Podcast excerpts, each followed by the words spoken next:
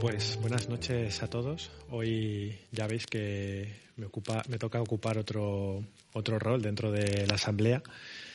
Y bueno, hoy viendo un poco eh, cómo está la actualidad, al menos aquí en España, con, con todo el tema del coronavirus, de, las restricciones que cada vez son eh, mayores en, muchos puntos del país.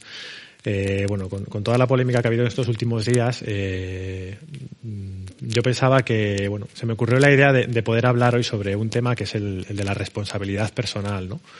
Pues viendo cómo, cómo es necesario que nos obliguen o que nos prohíban hacer cosas para, para que tomemos conciencia de lo que es mejor para nosotros y que no seamos capaces de, de hacerlo por nosotros mismos, ¿no?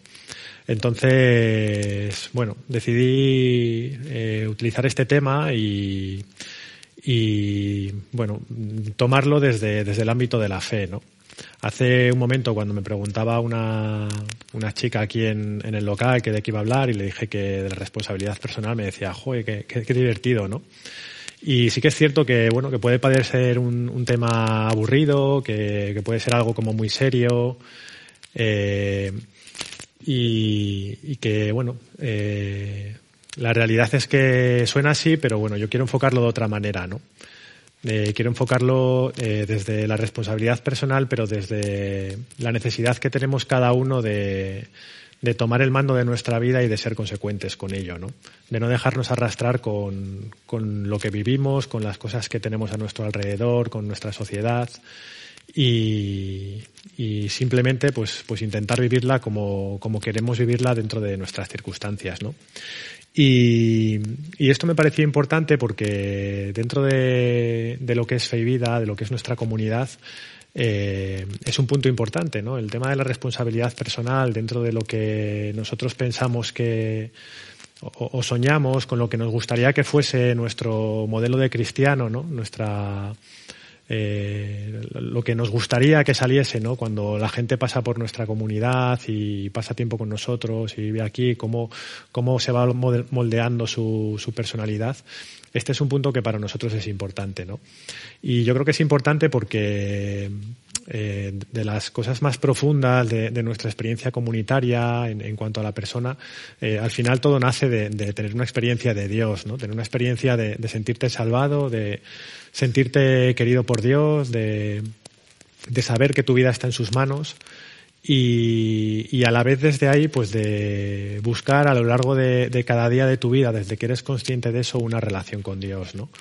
Una relación con, con ese Dios que, que, se ha acercado a ti y que, que quiere vivir eh, tu vida a, tu lado, ¿no? Y yo creo que, que ahí se fundamenta como esa necesidad de, de vivir eh, la vida de esta manera tan individual que a veces eh, se contrapone o, aparentemente se contrapone con, con la idea de, de, una comunidad, ¿no? de vivir rodeado de hermanos, de, de hacer que tu vida sea, sea pública, sea común, eh, se entremezcle con otra gente, porque parecen como, como dos ideas eh, que, que, son como antagónicas, ¿no? Ese, individualismo, esa necesidad de vivir la fe de una manera individual, sabiendo que, que, al final eres tú el que te vas a encontrar con Dios y, y, el que vas a tener que dar cuentas de tu vida, de lo que has hecho, de lo que has dejado de hacer y, y a la vez pues vivirlo de, dentro de una comunidad, ¿no? Pero yo creo que, que, que, parte del secreto es ese también, ¿no? De que cuando tú eh, vives tu vida de esa manera, eh, bueno, pues, pues eh, responsable, intentando eh, ser consecuente con tus decisiones, eh, necesitas tener hermanos cerca que, bueno, que te vayan guiando, que te vayan dirigiendo, que te ayuden a ver si, si eso que tú has dicho que quieres vivir o hacer eh, lo estás haciendo o no, que te den soporte, que te den apoyo, que, que la vida de esas personas también sirva para que la tuya se potencie más, ¿no? Y que, tus proyectos y, lo que quieres dar al Señor, eh, unido a, otras personas, eh, pueda crecer y pueda ser más fuerte, ¿no? Yo creo que ahí está el secreto de, esa dicotomía, ¿no? Entre vivir de una manera más individual y, y a la vez comunitaria. Y, y esto al final eh, lo que hace es que bajo mi punto de vista, el, enfocar la vida de, esta manera, eh, de alguna manera te obliga a, vivir centrado en Dios, ¿no? Porque mm, al final, como, como os decía, eh, tu vida vas a tener que, rendir cuentas con, con, Dios, ¿no? No vas a poder escudarte en, en lo que hacía la gente de tu alrededor, lo que, lo que había en tu sociedad, lo que pasaba en tu familia. Eh, Víctor Frankel, el, fundador de, esta corriente de, filosofía, ¿no? de la logoterapia, que, vivió años en un campo de concentración, eh, decía que, la única, lo único que nunca se le va a poder arrebatar al ser humano es la libertad, ¿no? de decidir cómo quiere vivir sus circunstancias, cómo quiere vivir su vida. Esa libertad eh, siempre la vamos a tener y siempre vamos a tener capacidad para, para decidir cómo, cómo vivir, ¿no?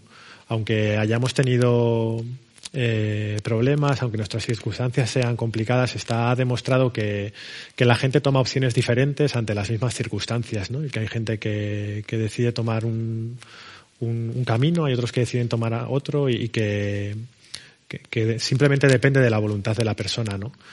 Entonces, el, siempre vamos a tener esa, esa capacidad para decidir vivir nuestra vida desde Dios, ¿no? Y decidir vivirla desde, ese punto de vista que, nos va a marcar eh, lo, que queremos hacer en nuestra vida.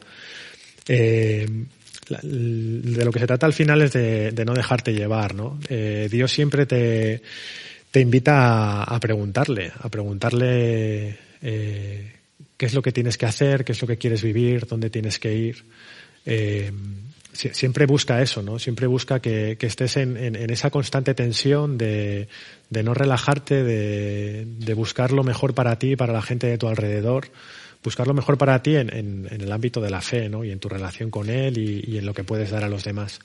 Y, esa llamada de Dios eh, siempre está ahí y, y, tenemos que estar buscándola siempre, ¿no?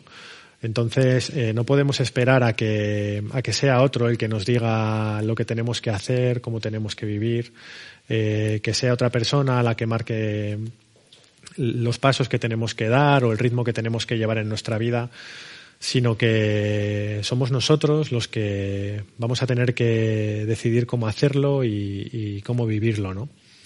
Y eso nos va a llevar a, estrechar nuestra relación con Dios, a, buscarle más y a hacer como una especie de, círculo en el que nos conecta de nuevo con, lo que hablaba al principio, ¿no? de que eh, nuestra vida eh, al final eh, se fundamenta en nuestra experiencia de Dios y en la relación que, tenemos con Él y que, que, debemos cultivar en nuestro día a día. Eh, eh, esto, por ejemplo, en, esto a lo que te puedes sentir llamado por Dios y todo eso, entra también el tema de. Vuelvo a conectar con, el tema de la comunidad, ¿no? Porque eh, también tienes que aprender a descubrir cuáles son tus capacidades, lo que a ti se te da bien, lo que, lo, que puedes aportar, ¿no? Porque el, tomar los, mandos o las riendas de tu vida no significa que, lo que quieras hacer vayas a hacerlo y, no mires atrás ni a un lado y, no te preocupes por, por las consecuencias que tengas, sino que, que, bueno, que, en todo hay un orden, ¿no? Y, por ejemplo, en este caso, pues la, comunidad ayuda también, ¿no? A, a, reconocer esas capacidades y esos talentos, ¿no? Yo esta, esta tarde cuando, cuando preparaba la, la charla de hoy eh, me hacía gracia a mí mismo. Me, encontró mi mujer y me estaba riendo yo solo porque, bueno, yo anoche, bueno, teníamos una cisterna estropeada en casa, ¿no? Que lo típico, que, pierde agua y yo en un arrebato de no sé muy bien de qué me puse a arreglarla a las diez y media de la noche, ¿no? Con la cena puesta en la mesa y tal, pues yo decidí ponerme. Y bueno, total que, me lo cargué, me lo rompí. Y esta mañana, cuando se levantaba mi hijo mayor y iba al baño, le dije que no podía ir porque el baño estaba estropeado y me preguntaba, ¿pero por qué? Le dije, pues mira, Juan, porque esta cisterna eh, funcionaba mal y anoche intenté arreglarla y ahora ya no funciona. Y el pobre se reía de mí decía, papá, si es que no sé por qué te pones ahí, a ti aquí la manitas en casa es mamá, si tú no tienes que hacer esto. Y bueno, pues, pues de vez en cuando a mí me dan estos arrebatos, ¿no? Pero yo sé que, nunca debo coger un taladro y que tengo que estar alejado de la caja de herramientas, ¿no? Y con esta anécdota tan tonta, ¿no? Pero, pero yo creo que, tan ilustrativa, lo que quiero deciros es eso, ¿no? Que no se trata simplemente de decir, va, pues yo lo que quiero hacer es esto, yo lo que en lo que me quiero ocupar es de, yo qué sé, de, decorar el local o de, cosas que igual no se te dan bien, ¿no? Pues bueno, hay gente a tu alrededor que te puede ayudar ¿no? a, descubrir eh, ese talento que tienes y, eso a lo que Dios te está llamando. Porque, porque al final eh, yo creo que, todos tenemos que, bueno, como dice la Biblia, ¿no? Eh, saber manejar nuestros talentos, ¿no? Primero descubrir cuáles son y después saber negociar con ellos. Eh, yo, yo, en estas últimas semanas he estado leyendo el, bueno, el Éxodo, la, cuando sobre todo el libro de los números, ¿no? Cuando Egipto está, esto Egipto, el pueblo de Israel está por el desierto, que ha salido de Egipto, ¿no? Y, y constantemente me llama mucho la atención porque a, través de, la historia de un pueblo, ¿no? Eh, yo no hago más que ver como la, como la historia de mi vida, ¿no? Me parece un, como un relato muy psicológico, ¿no? Porque al final eh, parece que está hablando de, cada uno de nosotros, ¿no?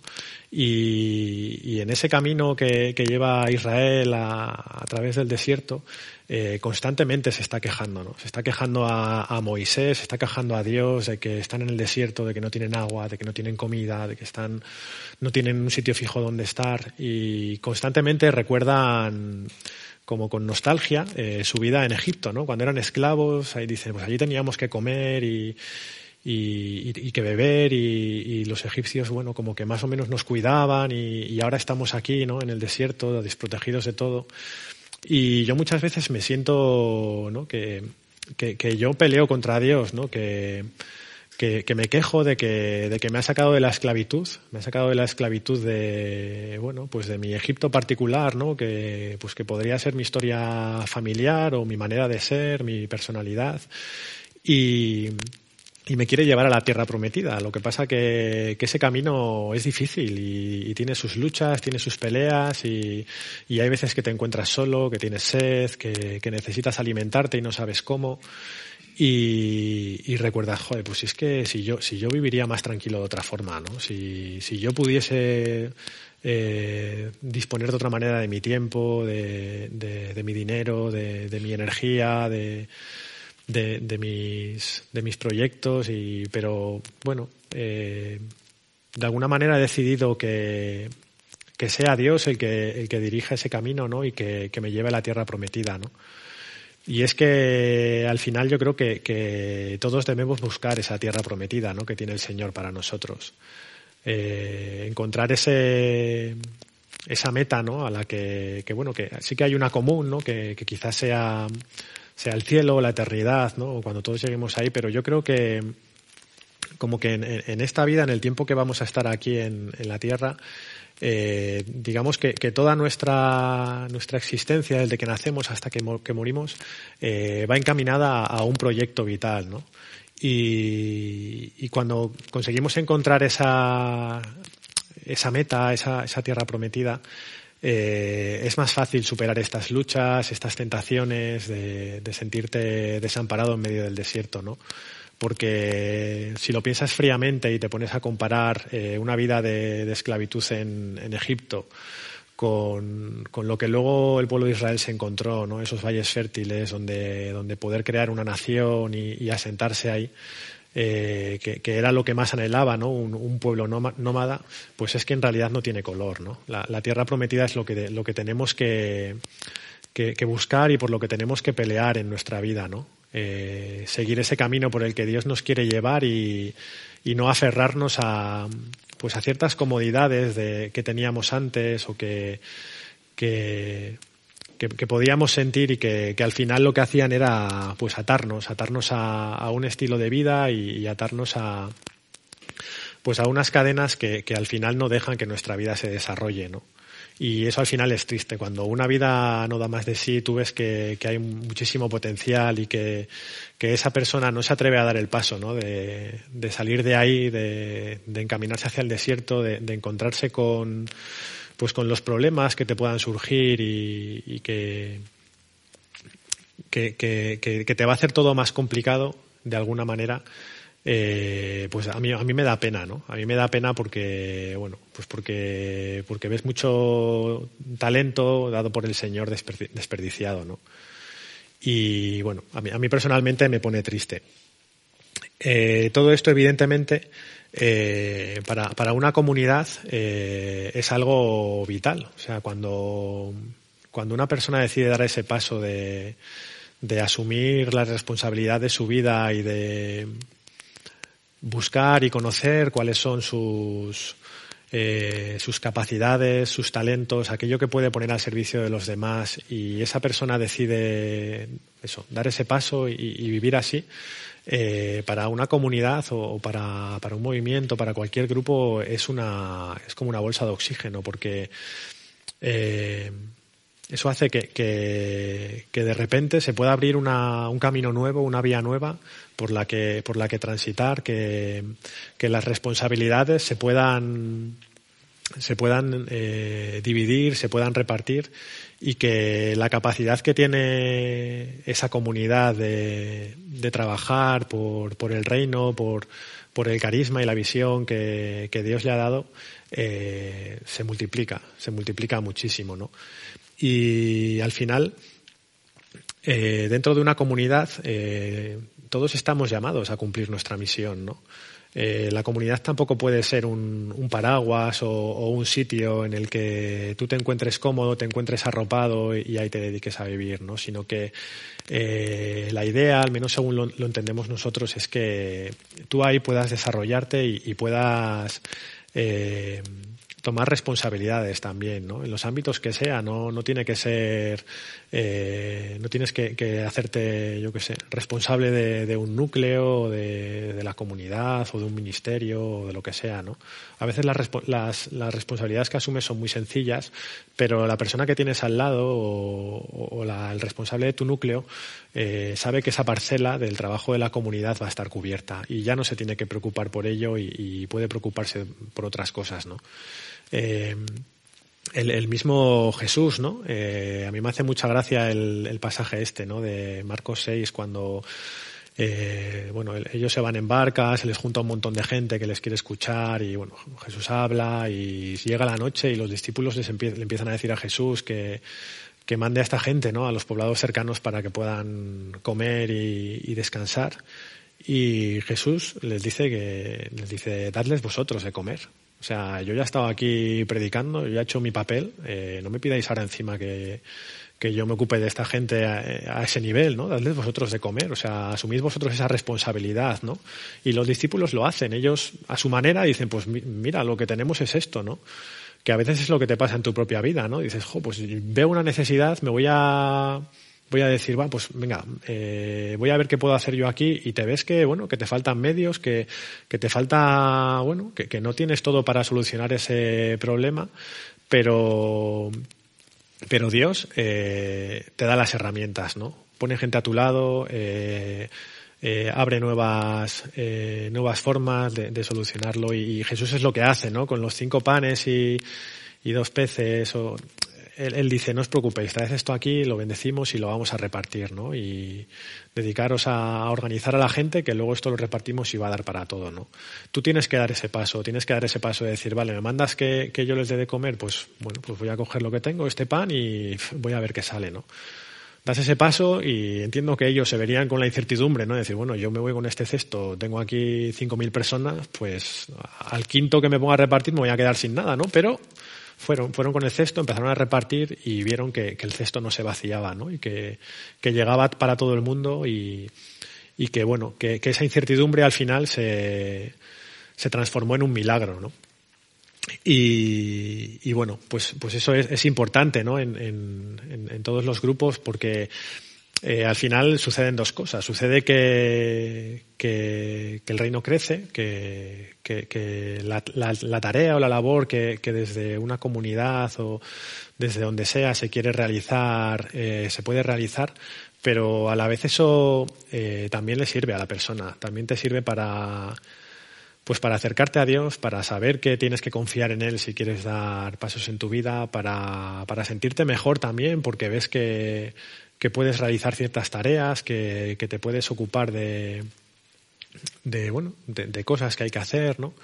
Y, eso ayuda también a que la persona crezca, ¿no? Entonces eh, se dan como como esas dos cuestiones que, para nosotros siempre son muy importantes, ¿no? Y, sobre todo el hecho de, que, de, la persona pueda crecer, pueda estar bien, pueda desarrollarse, pueda encontrarse con Dios, pueda, ver cómo, su vida espiritual crece y cómo, su vida personal su, también se va, se va desarrollando y va madurando, ¿no?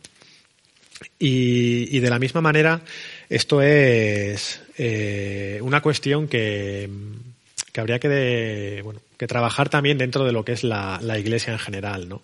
Porque quizás sí que, sí que en las comunidades, en los movimientos, eh, esto está como, bueno, es más reconocible, pero jo, yo, yo cuando, no sé, cuando estás dentro de la iglesia, cuando te acercas a, bueno, pues a la realidad de tu diócesis, de tu parroquia y yo muchas veces me siento como, como cuando voy a casa de mi madre. ¿No? Que yo al final, o sea, yo, yo estoy casado, yo soy padre de tres hijos, eh, trabajo, pues junto con mi mujer, llevamos adelante una casa, unos hijos, les vamos criando, educando, o sea, tú, tú eres plenamente responsable de, tu vida, de tu, de tu casa y de todo, ¿no? Pero yo llego a casa de mi madre y parece que tuviese 15 años, o sea, me siento y me ponen la comida, me, la quitan y yo a veces intento ayudar, pero mi madre no me deja porque ella tiene también como asumido el rol de que, de que es mi madre, de que yo sigo siendo el niño y y, no me deja, ¿no? Y, yo como que, que, asumo esa, bueno, pues ese rol de decir, bueno, pues yo aquí sigo siendo el hijo, no, no puedo ocuparme de todo esto, ¿no? Y me llama la atención que, que yo miro a mi mujer y ella no lo hace, porque ella sí que se, sí que sí que se preocupa pues de bueno de ayudar de mi madre ya la deja tal pero curiosamente a mí en, en, cuando voy a casa de mis suegros pasa lo contrario soy yo el que asume el papel de mi mujer y mi mujer es la que llega allí parece que tiene 15 años se pone ahí en el sofá y y, y, ya está, ¿no? Y bueno, esto exagerando un poco, ¿no? Pero, pero es algo que se da, por lo menos en mi familia se da, ¿no? Que, que parece que, que las responsabilidades que tú has asumido en tu vida hay ciertos ámbitos en las que no, en las que no, no, no se valoran o no se necesitan o, o no te dejan eh, no te dejan tirar para adelante con ellas, ¿no? Y yo en la iglesia muchas veces me siento así. Me siento que bueno, que, que, soy capaz de, pues quizás en mi trabajo, de asumir mogollón de responsabilidades, de hacerme cargo de gente, de, de, llevar una familia, tal, pero luego llegas a, pues eso, a, a un sarao eclesial y resulta que, que no puedes hacer nada porque parece que, que, la gente no se fía de ti, o sea, la gente, no sé, no sé muy bien quién, los responsables o no se fían de ti y tú, parece que tu tarea es más que nada pues acompañar, estar ahí, dejarte cuidar, eh, y a veces te piden cosas, pero ves que cuando intentas hacerlas no, no, no, no tienes espacio, ¿no? Para desarrollarte, ¿no? Y, y yo veo, yo, yo, me he encontrado con, con mucha gente con, con unas capacidades brutales, con, con una capacidad de, de, trabajo, de, de responsabilidad en, en, pues por ejemplo, en el ámbito laboral, en que luego, pues eso, estás dentro de la iglesia y igual lo que, lo que haces es pasar el cestillo en, la, en misa y dices tú, joder, pero es que este tío podría manejar esta parroquia perfectamente, o sea, podría llevar la logística de todo y, y no, y al final eh, es algo que, que se queda como muy cojo, ¿no? Y, yo pienso que es algo que tiene que cambiar, ¿no? Eh, yo me doy cuenta que yo cuando voy a mi casa eh, me relajo y, mi actitud tiene que cambiar cuando voy a casa de mis padres. Y, igual a veces tengo que coger a mi madre y decirle que se sienta ya en el sofá y que se olvide de fregar y de preparar, que ya me voy a ocupar yo. Y yo creo que, que, los cristianos, los laicos sobre todo, muchas veces eh, quizás tenemos que hacer eso, ¿no? Quizás tenemos que intentar imponernos, entre comillas, ¿no? Cuando, cuando estamos dentro de, bueno, en nuestras parroquias, en, en, el ámbito de la iglesia, imponer y decir, no, pero es que yo soy capaz de hacer esto, déjame, no te preocupes, déjame, déjame y, y, vamos a ver qué tal sale. Y a ver, y puede que me equivoque, pero, pero bueno, pues ya está, pues me corriges, lo, lo solucionamos y probamos otra vez, ¿no? Yo, veo que esa actitud en nosotros tiene que cambiar y que a la vez eh, en la Iglesia, que, que, bueno, que por tantos siglos de funcionar de una manera, de una manera eh, en concreta, ¿no? Eh, siguen como arraigados ese, ese tipo de, de, funcionamientos y de roles. Yo creo que la Iglesia también debe cambiar esa mentalidad, ¿no? De que de que los laicos pueden asumir tareas de responsabilidad, de que se pueden ocupar de proyectos, de que no sé, me, hacía gracia. Esta semana hablaba con, con una chica que, que, bueno, que me decía que, bueno, me estaba hablando de una historia de, su diócesis, de, de, la delegada de, bueno, del ámbito en el que se movía, y hablaba del, del, conciliario, ¿no? Del, del, conciliario, de como de esa, de, la delegación de, de apostolado seglar, ¿no? Y yo pensaba, claro, la delegación de apostolado seglar habitualmente la lleva un, un laico. y yo pensaba, y y las otras delegaciones que son llevadas por sacerdotes también tienen un conciliario, también tienen un sacerdote que les cuida para ver si, si lo están haciendo bien o no, o que él está pendiente de ellos. Yo, creo que no, ¿no? Parece que sigue habiendo como esa desconfianza, ¿no? A, a la tarea que, que, los laicos podemos realizar, que no estemos a la altura, que no seamos capaces. Y yo creo que eso tiene que cambiar porque porque no es sostenible. O sea, la Iglesia no se va a sostener. Eh, podemos negarlo eh, más tiempo, pero con el con el modelo que hay ahora eh, no, se, no, se, va a sostener. Va a ser necesario que otra gente asuma responsabilidades, eh, que se confíe en ellos, que, que, se permita que se equivoquen, que, que tengan fallos y que, que, se les acompañe y que, puedan desarrollar ¿no? sus, sus potencialidades. ¿no? Y, y, y, al final eso va, va a hacer que la Iglesia crezca. Eh, yo es algo que, no sé, que, a mí se me hizo muy evidente durante todo el confinamiento, ¿no? Cuando todos nos tuvimos que quedar en casa, cuando no se podía asistir a, a las celebraciones religiosas, cuando todo se paró, eh, parece que, que, de repente eh, creció en, en, todas las casas, en, una, en todas las familias, como, como una iglesia doméstica, ¿no? de la que se habla mucho, pero que, que verdaderamente es iglesia eso, ¿no? que es la iglesia de, de cada uno, de, de, tu familia, cómo se, se organizaban oraciones, la gente lo ponía en común, se y al final eh, nos vimos obligados de alguna manera a, a, buscarnos la vida, ¿no? Y a buscarnos la vida con Dios y con la Iglesia y, y, a tirar de eso para adelante, ¿no? Durante estos meses. Y todo lo que era más eh, no sé, que estaba más vinculado a, unos espacios, a unas parroquias, a unos locales, a una manera que, llevamos años funcionando así, eh, todo eso de repente desapareció y la iglesia ha sobrevivido. O sea, y, no ha sido tan grave. O sea, yo creo que, han aparecido iniciativas nuevas que, probablemente seguirán dando fruto y, y que eso de alguna manera ha sido bueno para todos también, ¿no? Así que, bueno, yo, quería hacer también como ese llamado, ¿no? A que todos estemos un poco alerta, eh, nosotros los laicos, eh, los responsables dentro de la Iglesia también, ¿no? A, a permitir que, que, esto vaya sucediendo, ¿no? Que, que, se vaya dando esta responsabilidad a otra gente, ¿no? Y, y básicamente era esto lo que os quería compartir. Eh, que, que, me parece que, que la responsabilidad eh, personal, como tal y como he intentado explicaros, eh, es algo importante y, y, y a incentivar ¿no? dentro de, de, la Iglesia. Es importante porque, eh, por una parte, nos ayuda a vivir conectados con, Dios, nos obliga a estar pendientes de, lo que Él quiere para nosotros, de, buscarle, de, buscar su sostén y su apoyo, porque por nosotros mismos no vamos a ser capaces de llevar esta tarea adelante. Nos empuja también a, buscar nuestra tierra prometida, ¿no? nuestro proyecto personal, aquello a lo que está llamado nuestra vida y que donde nos vamos a encontrar plenamente con, con nosotros mismos, con, con aquello que Dios ha soñado para nosotros. Es importante también para, para las comunidades, para, para, los grupos en los que, en los que el reino crece, ¿no? para que las responsabilidades se, se, distribuyan y, cada uno pueda, pueda aportar su grano de arena ¿no? en, esta tarea común.